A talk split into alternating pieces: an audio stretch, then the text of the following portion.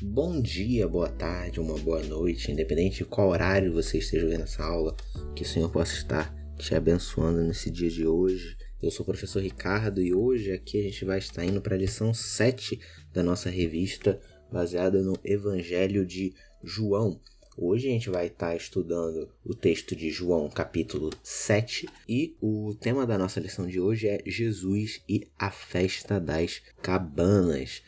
Lembrando que a gente sempre envia um conteúdo escrito para você poder estar tá acompanhando juntamente a aula. O conteúdo escrito em especial, ele tem algumas coisas exclusivas dele, que aqui por questões de tempo a gente não vai aprofundar na aula.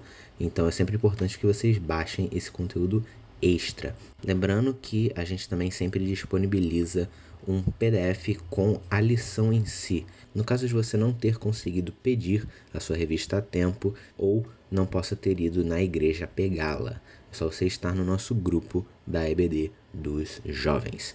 Muito bem, uh, vamos então realizar uma oração para que o Senhor possa estar nos guiando no dia de hoje conforme caminhamos por essa aula.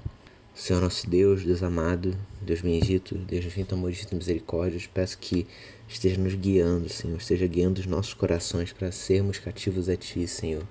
Esteja nos tornando cada vez mais parecidos com o Teu Filho. Senhor, peço perdão por cada um de nossos pecados, Senhor, peço perdão pelos meus pecados. Peço que o Senhor dê consciência a cada um de nós das nossas ações que estão desagradando a Ti e incentiva em nós e no nosso coração um amor cada vez maior pela Tua palavra e pelas coisas que vêm de Ti, Senhor. É que eu te peço, te agradeço também. Peço que esteja nos guiando ao longo dessa aula, que eu não venha falar nada que fuja daquilo que é da tua vontade e que ninguém aqui entenda nada que está fora da tua vontade. É o que eu te peço, te agradeço, no nome do teu filho Jesus Cristo. Amém. Nas aulas anteriores, a gente tratou fortemente da relação de Jesus com o Pai, uma tendência que a gente vai continuar na aula de hoje. Na aula 5, a gente falou da autoridade de Jesus, vinda da sua relação única com o Pai, e na aula 6 a gente aprofundou o assunto da identidade única do Messias e como diferentes grupos de pessoas interpretaram a figura de Jesus, algo que a gente também vai ver na aula de hoje. Mas como eu estou falando bastante de hoje, nessa aula o nosso palco vai ser a festa judaica conhecida como a Festa das Cabanas ou a Festa dos Tabernáculos e os eventos circulando a presença de Jesus nessa festividade.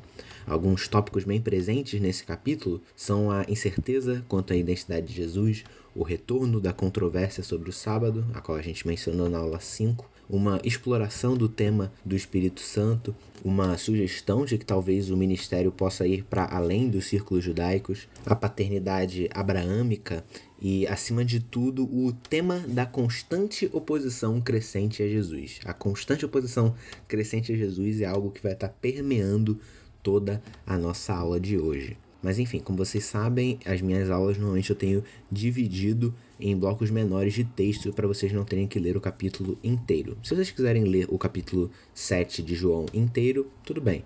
Mas agora, para a gente poder entrar no primeiro tópico, eu vou pedir para que você leia especificamente João 7, do 1 ao 13. Esse vai ser o nosso primeiro tópico, que a nossa lição vai intitular O Início da Festa, Perseguição. Já leu os versículos 1 a 13? Já? Ok, então vamos avançar.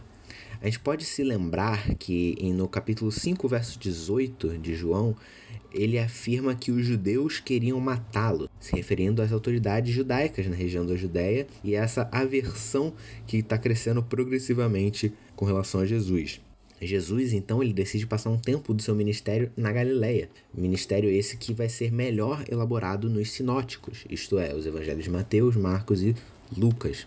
E a época da festa das cabanas, ela estava se aproximando, uma festa instituída no Antigo Testamento. Essa festa que era associada à colheita de uvas e azeitonas, durando sete dias no mês de Tistre, mês lunar que cai ali entre setembro e outubro. Você vai ver uma série de passagens no documento referenciando a instituição dessa festa. Segundo Josefo, historiador judeu, essa era a festa mais popular dentre as três principais festas judaicas.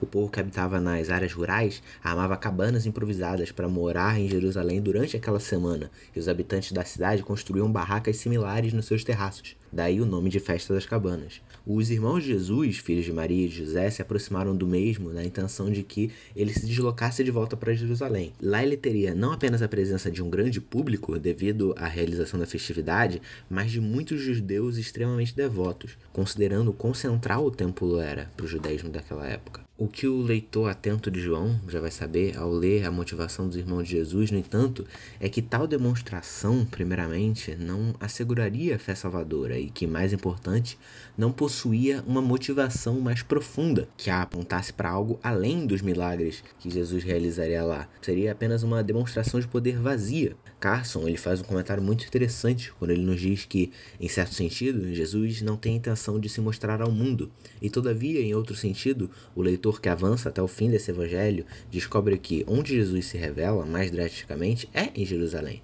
Não nos milagres espetaculares que os irmãos queriam, mas na vergonha da cruz, a mesma pelo qual Jesus atrai todos a si e torna-se o Salvador do mundo. Os irmãos de Jesus nessa época não criam nele, só vindo a crer após a ressurreição.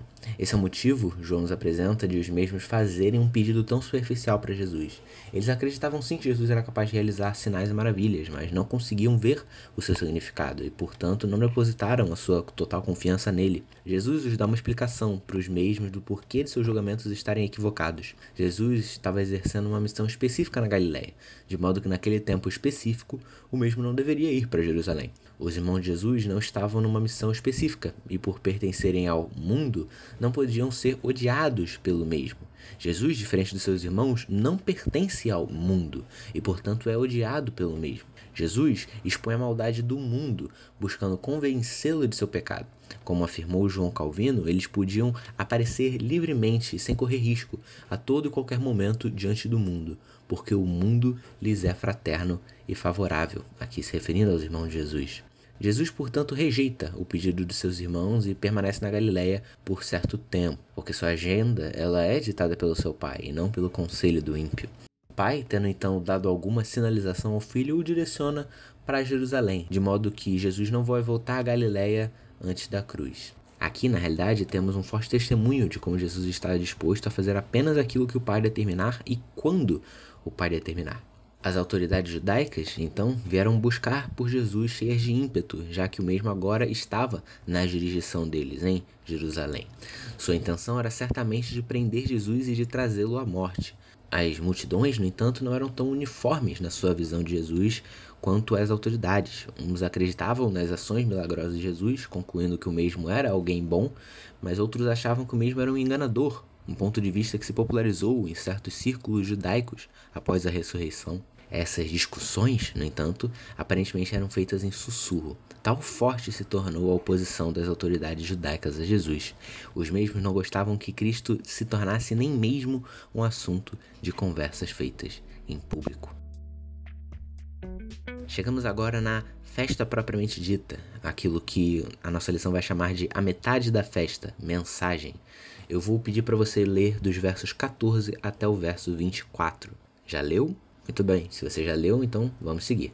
Jesus, então, ele chegou na festa na sua metade. A gente não sabe exatamente quando, mas a gente pode excluir o seu início, período que seus irmãos queriam que ele fosse, e o último dia, quando a gente vê no texto mais tarde que ele já estava presente. Jesus se dirige então ao templo, contrariando as nossas expectativas de que o mesmo ensinasse no lugar de anonimato. O foco de Jesus não é privacidade necessariamente, mas obediência ao Pai.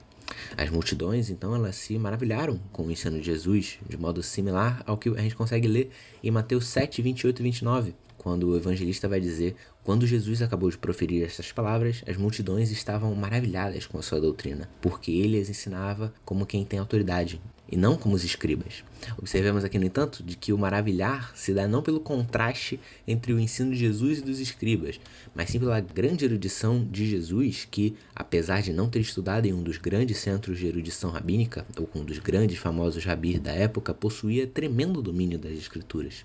Jesus, no entanto, diferentemente dos eruditos da época, muito influenciados por tradições humanas, falava aquilo que vinha diretamente do Pai profetas anteriores a Jesus também podiam dizer corretamente: Assim diz o Senhor. Jesus, no entanto, por fazer tudo que o Pai faz, como a gente lê em 5,19, pode legitimamente dizer: Digo-lhes a verdade. Para avaliar se Jesus de fato está falando a verdade, no entanto, é necessário algo mais. Existe uma dimensão essencialmente moral nessa avaliação do ensino de Jesus.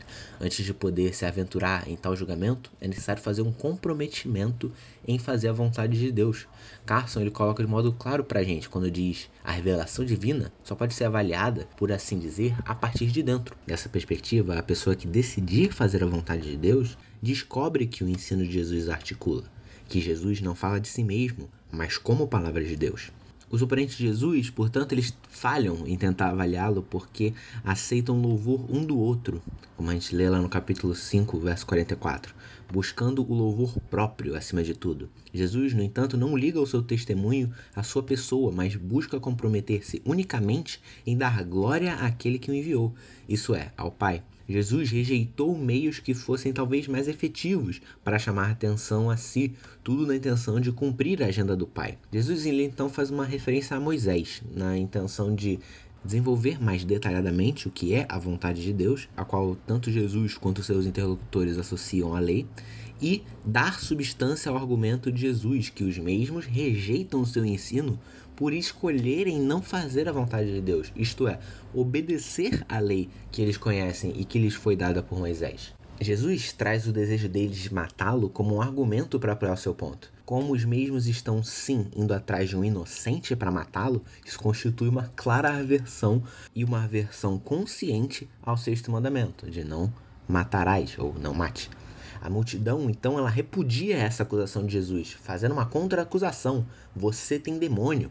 Essa acusação aqui ela se dá porque os mesmos associam as palavras de Jesus à loucura, negando que eles queriam matá-lo. Os versos seguintes, no entanto, nos trazem a resposta de Jesus. E eu vou estar lendo aqui os versos 21 a 24. Verso 21: Jesus respondeu: Um só feito realizei, e todos vocês ficaram admirados. Moisés lhes deu a circuncisão, se bem que ela não vem de Moisés, mas dos patriarcas. E vocês fazem circuncisão de um menino até mesmo no sábado. E, se um menino pode ser circuncidado em dia de sábado, para que a lei de Moisés não seja desrespeitada, por que vocês ficam indignados contra mim pelo fato de eu ter curado por completo um homem no sábado? Não julguem segundo a aparência, mas julguem pela reta justiça. Jesus continua pressionando o ponto que ele levantou anteriormente. Ele lembra o povo da antipatia que demonstraram quando souberam que Jesus ordenou ao homem que curou para levantar a sua maca no sábado, assunto que a gente tratou duas aulas atrás. Apontando então para a circuncisão, Jesus reforça como, por causa dessa restauração profunda da humanidade, que é vinda de Deus e é tipificada aqui na cura do homem, é que a lei da circuncisão foi dada, justamente por esse esforço de Deus de restaurar os homens. No entanto, Jesus ele relembra a primeira instituição da circuncisão como sinal da aliança, de modo que a gente vê então que existe uma necessidade de você colocar algum tipo de prioridade entre as duas leis. Você tem a aliança feita com Abraão, onde a circuncisão é primeiro estabelecida, e depois você tem a lei mosaica, falando do sábado. Então, como que a gente concilia essas duas coisas? É essa questão aqui que Jesus está querendo tratar. Os próprios judeus já tinham escolhido uma precedência entre essas leis, circuncidando um menino no dia apropriado, segundo a aliança de Abraão, mesmo que isso fosse num sábado. E Jesus está na realidade dizendo que o próprio, assim como os judeus que realizam a circuncisão no dia correto, não estão em erro os judeus entendiam que atos de misericórdia podiam sim ser exercidos no sábado caso não houvesse urgência ou necessidade. E bem, na perspectiva deles, um homem que foi paralítico por 38 anos, ele podia esperar mais um dia. Mas Jesus, ele subverte essa expectativa deles. Carson, ele se expressa muito bem quando ele coloca que a cura que Jesus opera do homem tordo torna-se assim um cumprimento da circuncisão do Antigo Testamento, no mesmo dia que serviu como um sinal dos propósitos de redenção e descanso de Deus do Antigo Testamento. Aqui está sendo antecipado aquilo que vai ser desenvolvido em Galatas 3 e em Hebreus 4, com relação ao cumprimento da antiga aliança em Cristo. Jesus ele faz aqui um apelo pessoal, escatológico e redentor àqueles que estão questionando ele. Como a gente mencionou no verso 17, os mesmos precisavam depositar a sua confiança na vontade de Deus. Isso é, eles precisavam mudar a sua postura de uma abordagem superficial da lei para que pudessem entender que Jesus não é um transgressor do sábado, mas aquele que cumpre tanto esse quanto a circuncisão no seu propósito original guardado no coração de Deus. Chegamos agora ao tópico 3, ao longo da festa, que também tem o subtítulo de debate. Vou pedir para você ler os versos 25 a 36. Leia aí, Muito bem, já leu? Ok, vamos avançar.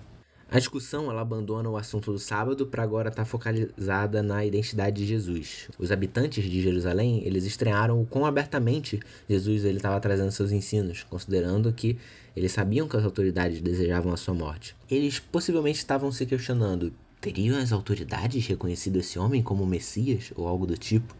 Essa possibilidade, no entanto, ela é descartada devido a uma série de noções populares sobre como seria o Messias, as quais a gente vai mencionar ao longo desse capítulo. A primeira dessas é que o Messias seria completamente desconhecido até que aparecesse para efeito da redenção de Israel. Isso não se aplica a Jesus, porque os mesmos sabiam que ele tinha vindo de Nazaré, que a sua família agora vivia em Cafarnaum e que o mesmo estava num ministério itinerante já tinha algum tempo. Acontece que os habitantes de Jerusalém não conheciam as origens anteriores de Jesus. Lendo então os versos 28 e 29, a gente tem a seguinte declaração vinda de Jesus sobre sua identidade e sobre o Pai. Verso 28 e 29. Enquanto ensinava no templo, Jesus disse em voz alta: Vocês não somente me conhecem, mas também sabem de onde eu sou. Eu não vim porque eu de mim mesmo quisesse, mas aquele que me enviou é verdadeiro, aquele a quem vocês não conhecem. Eu o conheço, porque venho da parte dele, e ele me enviou. Jesus então lida com o julgamento que estava surgindo por parte deles de modo público, trazendo à tona a compreensão limitada dos mesmos. Jesus reafirma que é enviado pelo próprio Deus, independentemente do que eles pensavam sobre as suas origens. Esses, portanto, ao não reconhecerem quem é Jesus, mostravam-se igualmente aos pagãos não conhecedores de Deus. A lei aponta para Jesus, e se eles não reconheciam, é porque na realidade não conheciam o Deus que lhes deu a lei. A rejeição de Jesus, a palavra de Deus encarnada, é uma prova concreta da sua falta de discernimento. Ao serem confrontados com as palavras de Jesus, um grupo de pessoas tenta agarrá-lo.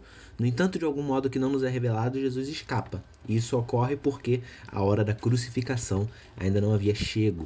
Vemos, no entanto, que alguns, de certo modo, creram em Jesus e questionaram se ele realmente era o Messias. A gente não sabe, no entanto, se esses que creram, creram com perseverança, ou se a sua fé foi de fato genuína. Qualquer que seja o caso, vendo a movimentação gerada pelas discussões em torno de Jesus, as autoridades judaicas emitem uma ordem de prisão a Jesus, vinda diretamente do Sinédrio.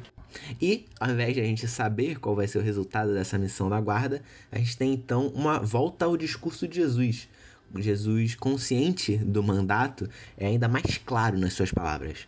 A sua morte se aproxima, quando mesmo não vai ter o seu fim, mas o seu retorno para a glória junto ao Pai.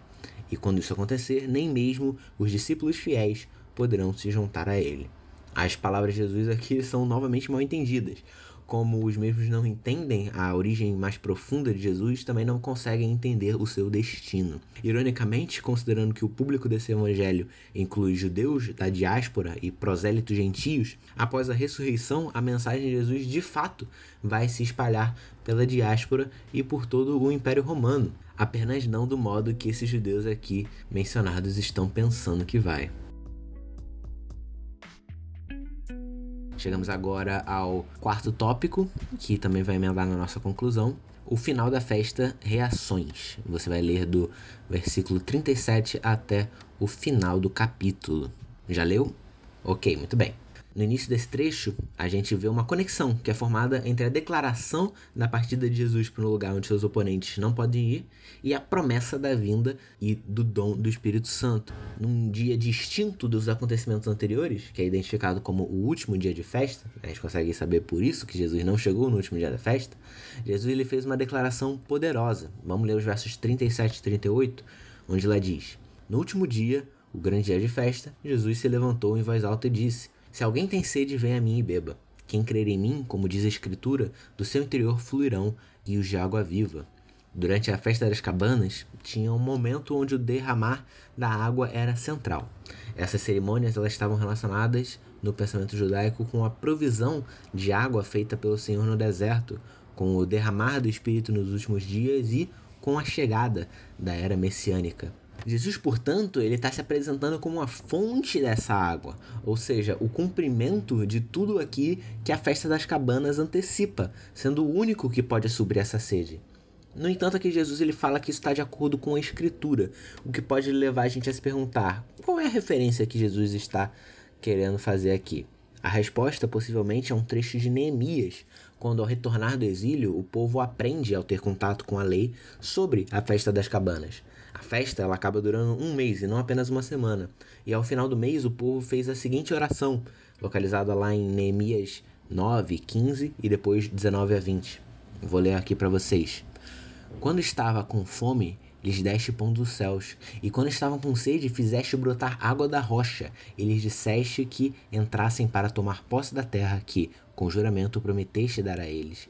Mas tu, pela multidão das tuas misericórdias, não os abandonaste no deserto. A coluna de nuvem nunca se afastou deles durante o dia, para os guiar pelo caminho, nem a coluna de fogo durante a noite, para iluminar o caminho por onde deviam seguir. E lhes concedeste o teu bom espírito para os ensinar não lhes negaste o teu maná para poder comer, e lhes deste água quando tiveram sede. A expressão para os ensinar demonstra que, que a provisão do Espírito, segundo Neemias, estava ligada à instrução do povo na lei. Assim, o dom da lei, ou espírito, é simbolizado pela provisão do maná. Jesus, então, ele está usando essa relação aqui expressa por Neemias e dando um passo a mais.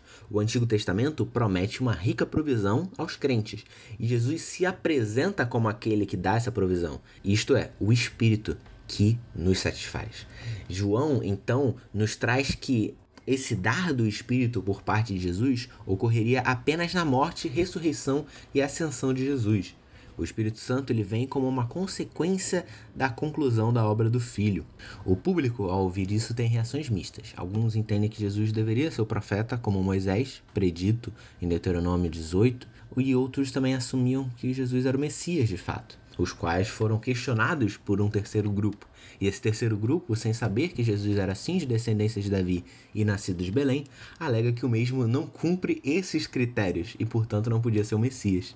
Essas três opiniões possivelmente refletem um espectro ainda mais amplo de diferentes visões a respeito de quem era Jesus. Similarmente, já no verso 30, a gente então lembra que queriam prendê-lo, mas por sua hora não ter chegado, não lhe puseram as mãos. Isso nos lembra então daquele fio da narrativa que João manteve desencapado, que a ordem para prender Jesus já foi dada, mas a gente não teve qual a, foi a consequência dessa ordem que foi dada para prender Jesus. Bem, aqui a gente tem agora os guardas do templo, voltando ao sinédrio sem terem prendido a Jesus, são questionados pelas autoridades, e esses revelam-se confusos, assim como o restante da multidão a respeito da identidade de Jesus. Os guardas do templo não eram bárbaros pagos, mas eram religiosos treinados que, ao ouvirem as palavras de Jesus, tornaram-se curiosos. Os fariseus, então, entendendo-se como os verdadeiros possuidores de integridade teológica, eles questionam os guardas. As autoridades religiosas estão gabando-se que não foram enganados, mas isso acaba apenas por revelar quão grande é o seu engano. Eles se veem como acima de uma ralé que é facilmente ludibriada porque não entende a lei. A falta de conhecimento é vista como impiedade por estes. Essas autoridades agrupam os guardas junto a essa gentinha que pode ser enganada, chamando esse povo de maldito. Uma personagem muito familiar então aparece na narrativa, Nicodemos, lá do capítulo 3, um homem que teve um diálogo com Jesus, aqui se levanta na tentativa de injetar algum racionalismo nos procedimentos esquentados ali do Sinédrio. Os colegas de Nicodemos, no entanto, eles estão dispostos a questionar o seu companheiro, querendo saber se o mesmo é do mesmo tipo de gente que Jesus. Eles assumem que ele deve ser Galileu, porque essa é a única razão para alguém poder querer defender o que o adversário deles está dizendo. Os mesmos, inclusive, ordenam a Nicodemos que examine as escrituras para observar como os profetas não eram oriundos da Galileia. No entanto, os mesmos eles estão enganados tanto com relação à colocação deles sobre a origem dos profetas, considerando que Naum e Jonas se originaram na Galileia, mas também porque eles não conhecem as verdadeiras origens, ou como eu falei antes, as origens mais profundas de Jesus. Concluindo aqui a nossa aula, a festa das cabanas nos serve de ponto de referência para a gente observar a oposição crescente contra Cristo, desde quando seus irmãos queriam sua manifestação pública antes do tempo certo, até a grande oposição por parte das autoridades religiosas ao seu ensino. Que você possa ter tirado algo valoroso da aula de hoje e estaremos orando agora para poder encerrar nossa aula. Senhor nosso Deus, Deus amado, oramos a Ti agradecidos por tudo que o Senhor tem feito por nós.